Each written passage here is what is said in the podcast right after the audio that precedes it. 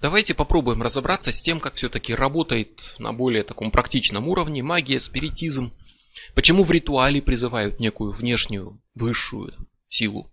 Почему искренняя молитва может порой изменить мир. Вот как это делается технически на уровне там, подбора слов, символов, проведения ритуалов, и через какие там энергии, каналы все это работает на уровне физики, это совершенно отдельная тема. Здесь важно сейчас понять суть, принцип. Выполняя ритуал, молясь, впадая в транс, медитируя, как угодно, в любой традиции и так далее, человек приводит себя в то состояние разума, которое позволяет ему контактировать с амнионом, с его информацией, с его силами, с вот этим всемирным хранилищем знаний, опыта, сил. Вот что важно. Информация движется свободно в оба направления, проникает в амнион из разума человека и наоборот. И обращаясь к богам, духам, к демонам, маг фактически настраивает свой разум на контакт с ними и позволяет проникнуть в свою личность вот какому-то конкретному автону. То есть какой-то области духовной информации он считывает соответствующую область коллективного сознания и буквально загружает в себя. И обретает силу этого автона, его порой знания и так далее, связывает себя с миллионами разумов, несущих эту идею. В магии есть две большие стратегии обращения к духовным разумам. Инвокация и эвокация. Инвокация – это обращение к божественной силе, это призыв, во время которого маг ощущает призываемую силу, наполняется ей сам. Это происходит ну, абсолютно буквально, это не какие-то образные сравнения. И со времен Древнего Египта в Амнионе, например, хранится автон бога Ра. То есть набор информации о боге Ра, его образе, его характере, все то, чем коллективное сознание человека наделило изначально безличностные некие природные силы, превратив их в автон бога Ра. Эта информация хранится. Его внешность, характер, его история, его сражение со змеем, его путешествие по подземному миру, сложные отношения с Исидой. Тысячи лет люди ассоциировали Солнце и Ра. И вкладывали в это Ра какое-то свое особое значение. Вот это и есть автон бога Ра, порожденный людской волей, но не подконтрольный людям. Но он вечен, он автономен и будет существовать, пока есть кто-то живой, кто знает, что такое бог Ра. Что делает маг? Призывая Ра, например, в ходе своего ритуала, с помощью инвокации маг окружает себя символами солнца. Он визуализирует Ра. Он читает на словах призыв к богу Ра, перечисляя его атрибуты и так далее. Он всем ходом своего ритуала максимально фокусирует свое сознание на идее, связанной с Ра. Вот точно так же, как если бы он сильно и глубоко медитировал над этой идеей.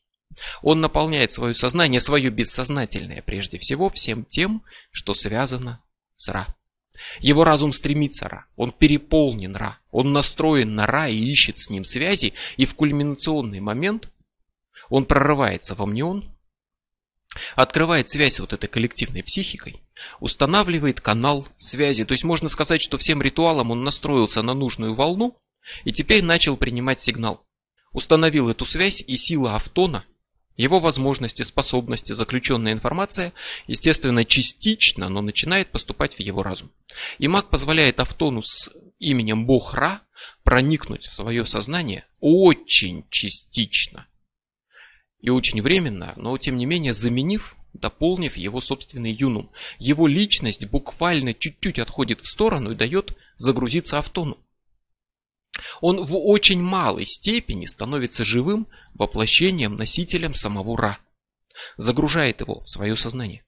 В малой степени, потому что понятно, что это огромный автон, существующий с древнего Египта, с огромной силой, и человек никак его не вместит. Один человек, опять-таки, просто численный перевес. Это важнейший механизм, который надо хорошо понять, он будет повторяться снова и снова и снова. Вот эта загрузка информации, весь ритуал настраивает на нужную волну, а потом начинает поступать духовная информация. Человек запускает в себя этот автон.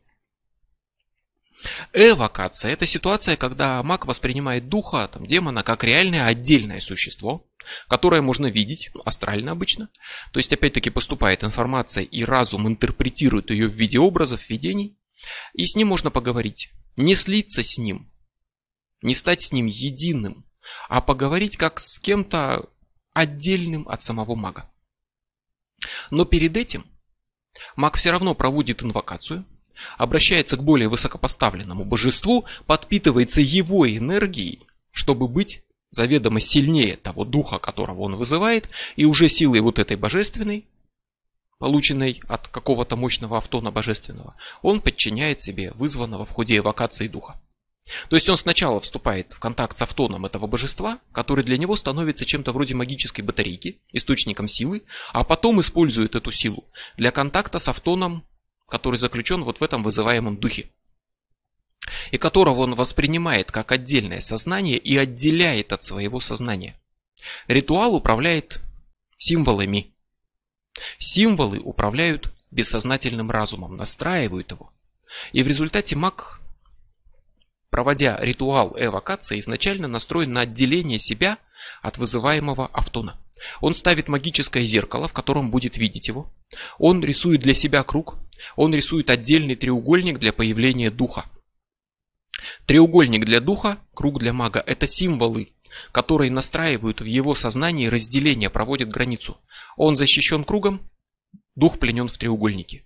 В его сознании формируется граница. Это не значит, что прям на сознательном уровне. В его сознании, то есть вообще в его мышлении, там, в его юнуме, в его глубине разума, в том числе и на бессознательном уровне, прежде всего, формируется граница. Автон и юнум разделены. Вот информация моего юнума, это я сам, моя настоящая личность. А вот автон, подгруженная информация из амниона, но между ними граница, и они не будут смешиваться. Вот эти круги, треугольники – это проекции того, что происходит внутри мага. Символически они описывают и зримо воплощают процессы, которые запускаются в глубинах разума мага, позволяют взять эти процессы под контроль. И эвокация используется в том числе в Гаити при работе с демонами. А демоны это автоны, разумеется, но они воплощают собой по определению силы неуравновешенные, хаотичные, способные разрушать, плохо поддающиеся контролю, агрессивные. То есть потому они и демоны, это их суть. Это автоны, которые несут именно такую информацию о хаотичности, агрессивности, лживости и так далее. Поэтому их и не надо смешивать с собственным сознанием. Инвокация это как хорошее вино, то есть вы выпили бокал или два или бутылку, но эвокация работает вот с такими силами, которые уже можно уподобить опасному лекарству. Маленькая передозировка и уже отравление. Надо быть очень осторожным. Не потому, что эти силы более могущественные. В инвокации маг пытается вступить в контакт с автоном божества и принять в себя его силу. Нет, демоны вот эти, это далеко не более какие-то мощные автоны. Проблема в том, что они именно разрушительные. Автоны это их суть, это то, что в них прописано. Сопротивляться, нападать, обманывать, проявлять агрессию, разрушать, дестабилизировать человека, вызывать в нем хаос. Что происходит, когда такие силы захватывают контроль, когда они вписываются в юнум, становятся там таким информационным паразитом? Вот это увидим еще очень скоро. И, скажем, демон Берит из Гаити. Это Автон, он должен появиться в виде коронованного всадника на алой лошади. Маг вступает в контакт с ним, считывает эту информацию и, прибегая к астральному видению, получает видение этого демона. То есть он считывает информацию и разум его интерпретирует ее в виде вот этого видения. В виде видения вскоронованного всадника на алой лошади.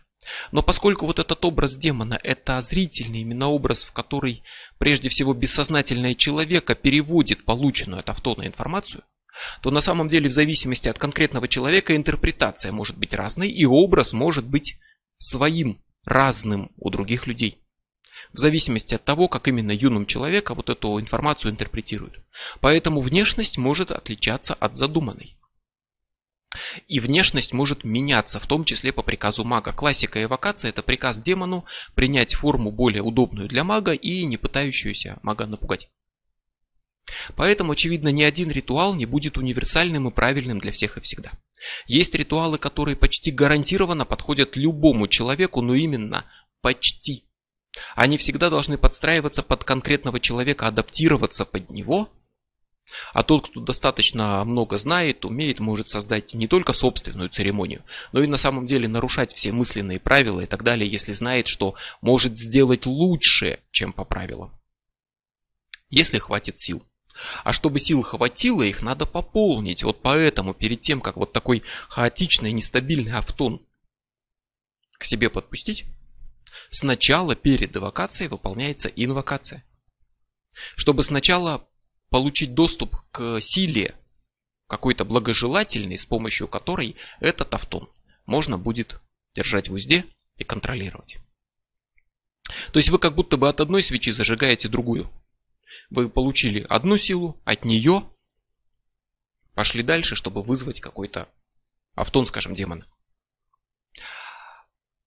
Кроме того, помимо инвокации в ритуале очень важная часть это изгнание и очищение. Суть в том, что надо прийти в норму. Вы открыли каналы связи, информация поступает, надо их закрыть. Вы буквально впустили автон, вот эту информацию в ваше сознание, в ваш разум, она там живет. Надо удалить ее оттуда. Убрать ее из вашего юнума, отключить от вашего сознания, убрать привнесенные ей психические конструкции, знания, силы. Не надо это оставлять там навсегда. Вы это призвали, использовали, уберите. Изгнание это очень важно. И проводя изгнание, очищение после ритуала, маг обрывает установленную до этого связь с амнионом закрывает свое сознание от вот этого потока информации. Если пренебрегать изгнанием, вы останетесь и после ритуала связанным с этим автоном. То есть часть вашей личности будет подавлена, заменена его информацией. Вы буквально потеряете часть самого себя, и информация автона будет в вас жить, повторюсь, как вирус, как энергетический какой-то информационный паразит, она будет сохраняться в вашем сознании, вмешиваться в него.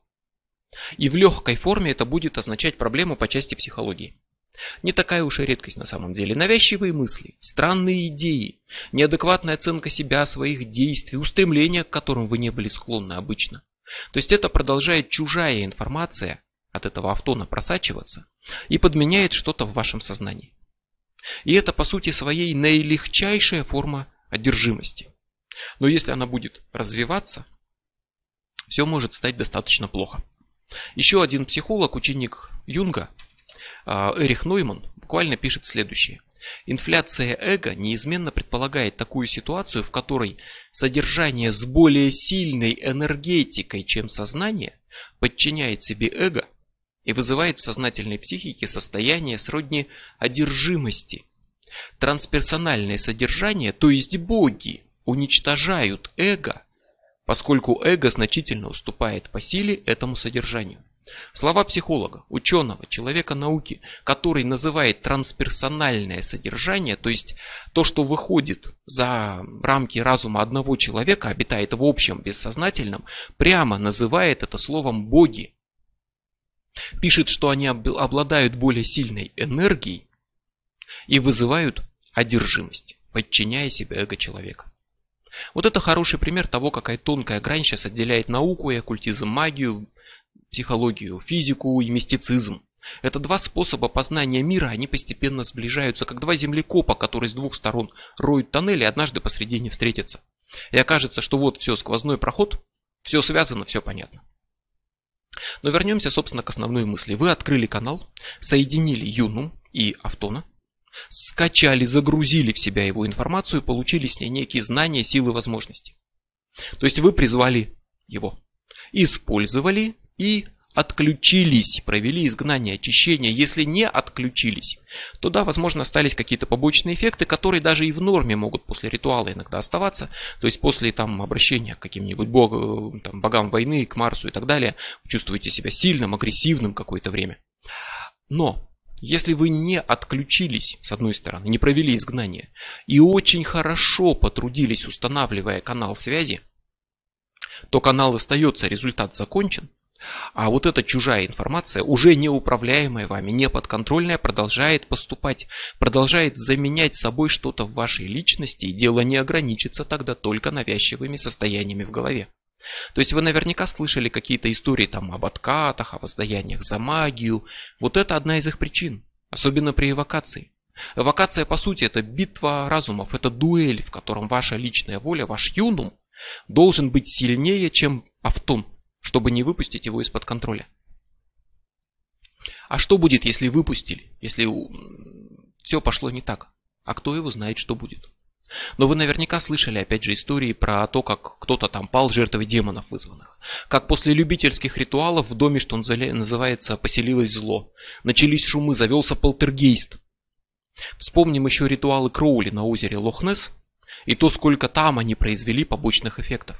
И суть не в том, что магия вредна и опасна. Суть в том, что совершая ошибки, вы можете открыть действительно мощный, хороший канал для большого потока силы а потом не суметь взять его под контроль и закрыть. И сила течет, информация течет хаотично, неуправляемо. Вы как будто бы проложили водопровод в доме, а трубы дрявые.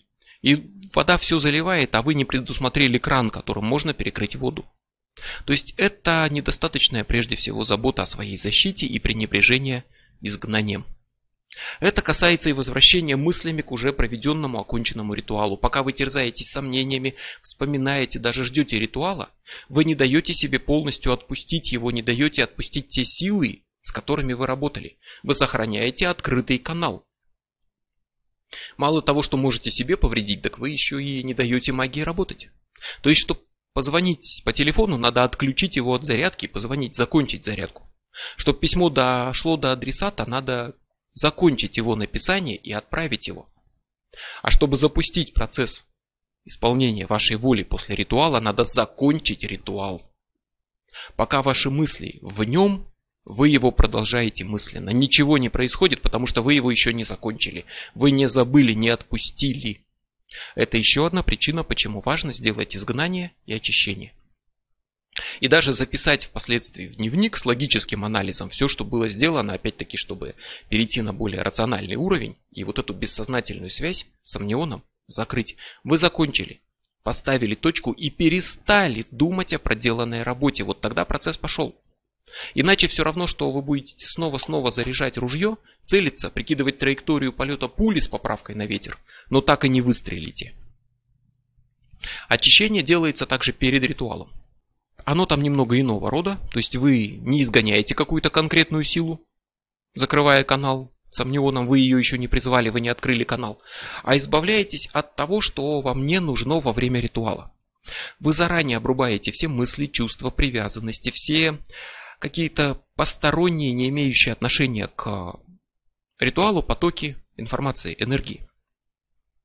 Убираете все связи с амнионом, которые не нужны для предстоящего ритуала. В том числе высвобождаете ресурсы, в результате которой можно будет потом направить на достижение вашей цели.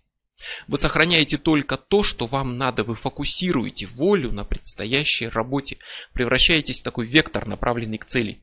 И вас ничто не должно отвлекать физически, психологически, энергетически. Вы как копье, которое направлено на одну цель. У копья не может быть веток. Одно прямое древко.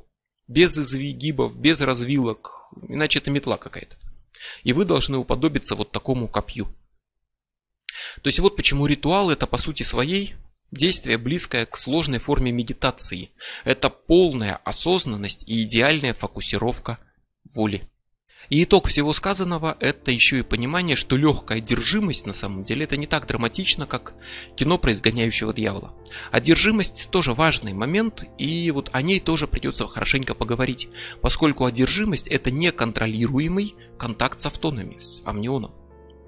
И легкая форма может проявлять себя действительно в виде просто навязчивых мыслей, которые человеку не свойственны. В виде перепадов настроения, в виде каких-то неожиданных желаний, которые полностью его поглощают. Не так это редко и бывает, и бывает это именно на бытовом уровне, вне всяких ритуалов. То есть мы постоянно получаем информацию из амниона. Иногда мы как-то на нее настраиваемся, открываем ей путь, и она становится слишком навязчивой, она буквально ловится в сознание, как незваный гость, она заражает людей, буквально – она передается уже от человека к человеку. То есть как мем какой-то вдруг становится популярным, его повторяют, повторяют, копируют, никакого смысла нет, но он как зараза которая распространяется в коллективном бессознательном. И мем это не картинка с подписью, это, скажем так, медиавирус, информационная зараза, передаваемая от человека к человеку. Бехтерев, все тот же самый, когда-то изучал вот такие ментальные вирусы. И он писал по этому поводу. Они подобны настоящим физическим микробам, действуют везде и всюду и передаются через слова, жесты, движения, через книги, газеты. Словом, где бы вы ни находились, в окружающем вас обществе, вы подвергаетесь действию психических микробов и находитесь в опасности быть психически зараженным. Фраза прилипает к человеку. Он буквально становится ей чуть-чуть одержим. Кусочек информации попал в его сознание, подчинил какую-то маленькую область юнума и никак не выходит из-под контроля, и человек эту фразу повторяет и повторяет и повторяет и заражает ей других. Он передает ее в другие сознания, разумы связаны. Картинка, которую хочется воспроизвести и показать другим, чтобы они тоже захотели ее показать другим. Вот Бехтерев все это называл словом психический контагий. Контагия от латинского контагиум, то есть инфекция.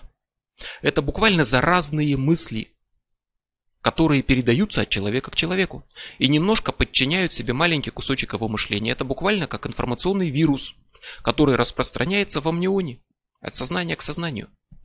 А, автор самого термина мем, на самом деле, это Ричард Докинс, человек сугубо материалистический, ученый-биолог, предельно далекий от всякой мистики, оккультизма и так далее, но вот он как раз изучал такие информационные вирусы. И благодаря чему сейчас таким изучением занимается целая молодая наука меметика. О мемах написаны диссертации не о смешных картинках, а о механизмах распространения заразы, о навязчивой мысли – которое распространяется между сознаниями людей как вирус, заражает их, передается дальше, особенно в рамках одного эгрегора. И чем людей больше, тем проще идет процесс объединения, тем легче к этому процессу подключаются новые люди, тем легче идет заражение. И именно в этом, собственно, секрет описанного ранее эффекта толпы. Люди буквально становятся одержимы они заражаются сильными эмоциями, общими для всех, общей для всех идеей, вот таким ментальным вирусом, который очень быстро распространяется. Люди подхватывают эту идею друг от друга, формируют свой маленький эгрегор, который живет, пока люди остаются толпой. Соответственно, у него есть какая-то примитивная эгрегориальная идея. Бей, беги, спасайся, хватай. У толпы возникает свой собственный автон, Безымянный, примитивный, инстинктивный, без разума, без имени, без какого-то образа конкретного и так далее. Просто кусок информации. Грубо слепленный набор примитивных данных из побуждений вроде там кричи, беги, смейся, бей. У такого автона нет внешности, нет имени, он долго не протянет, но он информация, сформированная в амнионе в рамках эгрегора этой толпы. Примитивнейшая форма автона, и он уже заражает людей, подчиняет их себе и диктует им свои идеи. А поскольку люди в толпе находятся в состоянии сильных эмоций, рациональный разум утрачивает контроль, и люди легко заражаются. И новые люди подключаются к этой толпе. И попадают под это влияние, и загружают в себя, и устанавливают контакт с этим автоном, сформированным толпой, с ее маленьким коллективным разумом не хуже на самом деле подключаются к нему, загружают эту информацию и контактируют с ним, чем могли бы сделать, например, во время ритуальной инвокации. Но во время инвокации в ритуале это делается целенаправленно, и там какой-то серьезный автон. А здесь это просто хаотичная информация. И люди контактируют с этим автоном случайно, не контролируя процесс, не понимая, что происходит. Каждый, кто подключается к этому процессу, принимает вот эти примитивные устремления, раздает их другим людям, начинается цепная реакция. Люди не знают друг друга, но их связывает одна общая эмоционально насыщенная идея. И человек безумствует вместе с толпой и может сказать, что он был сам не свой, так и есть. Потому что он буквально утратил часть своей личности, своего юнума и заменил ее примитивными сигналами разума толпы целиком, ее автоном. Он буквально был одержим идеей толпы. Можно продолжить вот это сравнение с торрентами, которое когда-то было, сказать, что он, скажем так, скачал вирус, который немножко попортил ему операционную систему. И эмоции тут обязательная часть толпы, то есть они ослабляют, отключают порой механизмы рационального контроля. Это, естественно, способствует одержимости. Эмоции вообще тут очень важны, потому что группа хладнокровных собранных там шахматистов на сеансе одновременной игры или профессиональные игроки в покер, они не демонстрируют эффект толпы, они хладнокровны, собраны и осознаны. А вот на концерте, на митинге, на футбольном матче, пожалуйста. И вот туда, на футбол и так далее, собираются люди, которые похожи между собой. На политический съезд не ездят те, кто не интересуется политикой. Футбольный матч привлекает тех, кто поклонник футбола, а не фигурного катания. То есть люди в такой толпе изначально предрасположены к тому, чтобы стать единым целым. На политическом съезде люди уже часть эгрегора политической партии. На футбольном матче люди уже часть эгрегора футбольных болельщиков. Им просто надо сплотиться еще теснее в эгрегор этой конкретной толпы. И в принципе в каких-то условиях они сформируют свой собственный автон, установят с ним контакт, без всяких ритуалов, просто уже не контролируя процесс. И в том числе попадут под его влияние. И вот именно поэтому типичной формой одержимости, вот именно одержимостью бесами, демонами, страдают люди религиозные и вдобавок еще и ревностные в своей вере, такие фанатичные. Они в группе риска именно за счет того, что они истово веруют. Их вера не защищает от этого, наоборот. Их вера обеспечивает им тесный контакт с эгрегором этой веры. И со всеми, ключевое слово всеми, автонами этой веры, с ангелами, богами, святыми и, конечно же, с демонами. Вдобавок они испытывают к этому сильные эмоции, пускай ненависть к демонам, но это все равно эмоции. И именно вот такой человек, тесно с ними контактирующий, эмоциональный, как никто другой, может вступить с ними в непроизвольный, нежелательный, но контакт. Утратить контроль и стать одержимым. И этот автон демона проникнет именно в его сознание. Вас может ограбить человек, который живет в вашем подъезде. Но вас не может ограбить человек, который живет на другом конце планеты. То есть вы должны быть рядом с тем, кто на вас нападает.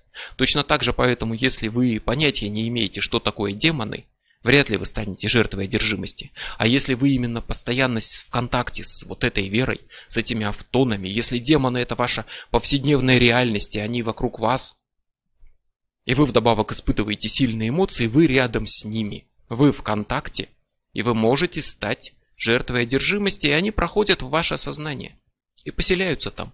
Информация просачивается, загружается и удаляет часть, временно, но удаляет часть сознательной личности и заменяет ее своей информацией, тем, что записано в демоне. В этом автоне. И, кстати, почему именно в демоне? Почему не говорят об одержимости там ангелом, от которого человек начинает петь приятным голосом? Разве один автон тут от другого чем-то отличается? А, нет. Но дело в том, что суть многих религий это представление о изначальной греховности, ущербности человека. Тварь земная, которая недостойна подняться на небеса, пока не смоет все грехи, и с некоторыми из них даже сразу человек родился на свет. Вот может ли человек, который искренне разделяет это мнение, бессознательно открыть себя контакту с чем-то, кроме злобных демонов, которые пришли покарать его за его грехи? Будет ли он считать себя в глубине души достойным открыться чему-то чистому и возвышенному, говорить с Богом, с ангелами? Нет. Он скажет это для пророков, для святых, а я не святой, я грешник. За мной, если и придут, то только демоны. И они придут.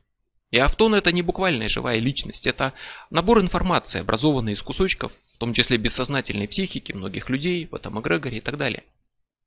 И мощные старые автоны, они формируются тысячи лет, и их вполне можно уже воспринимать как полноценные личности. Но вы когда-нибудь слышали про одержимость Афродитой? Никогда. Да и, собственно, сможете ли вы вместить в себя именно полноценное божество? А вот если место полноценной личности занимает именно какой-то вот такой мелкий автон, фрагментарный, хаотичный, собранный из кусочков представлений людей – то, естественно, ничего хорошего из этого не выйдет, еще и потому, что полноценную личность частично заменяет что-то фрагментарное. И это фрагментарное склоняет человека к чему-то узкому, к навязанной мысли, к патологической идее и так далее. Паразитическая информация, которая проникла и подчинила себе часть сознания. Поэтому, естественно, поведение тут будет странным, безумным, и не зря именно безумцы считаются порой еще и святыми и одержимыми. И гении порой себя ведут странно, и юродивых почитают как людей от самого Бога. Тут не отделить одно от другого. Хотя на самом деле есть приятные исключения. И тут нужно вспомнить об описанных ранее дарах Святого Духа, например. То есть человек становится одержим Святым Духом.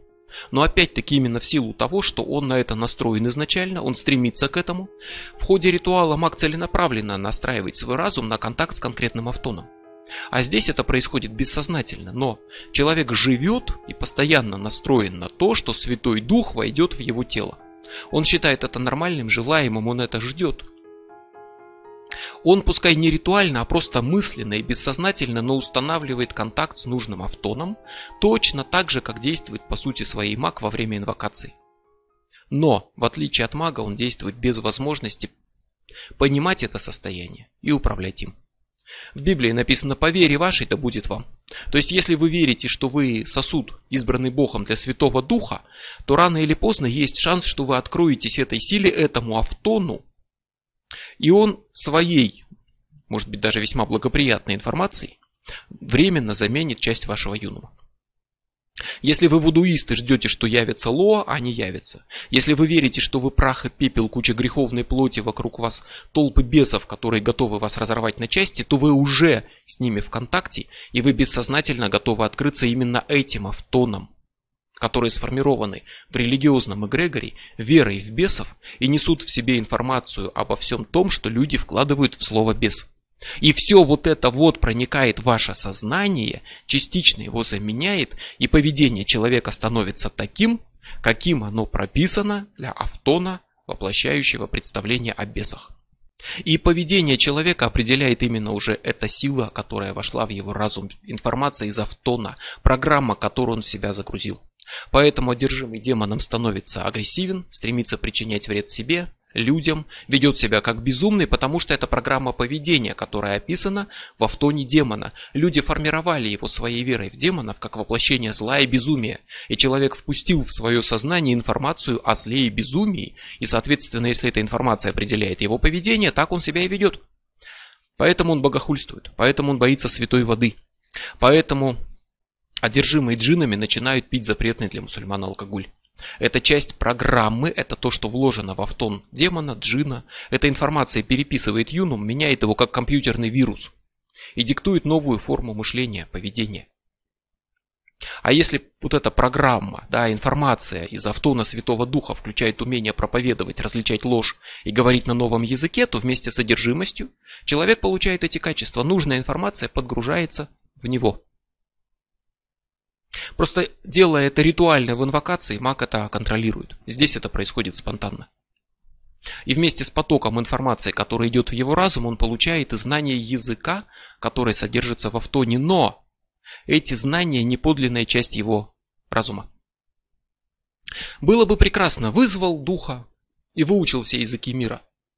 Но одержимость Святым Духом проходит, и люди перестают говорить на этом языке и ничего уже не понимают, потому что эти знания не были изначально гармоничной частью его юнума, они не встроены в него как полноценная часть, не связаны с другими структурами его личности. Это кусок чужой, отдельно загруженной информации. Поэтому знание языка не будет полноценным. Он не станет переводчиком. Он сможет что-то кричать, например, на этом языке, которого не знает. И может быть даже сам не понимать будет, что он кричит. Он будет просто воспроизводить, озвучивать поступающую от автона Святого Духа информацию. Человек, который знает язык, его поймет. Но он язык не выучит. Одержимость закончится, канал поступления информации прервется, и в его юнуме ничего не останется. И он забудет этот язык.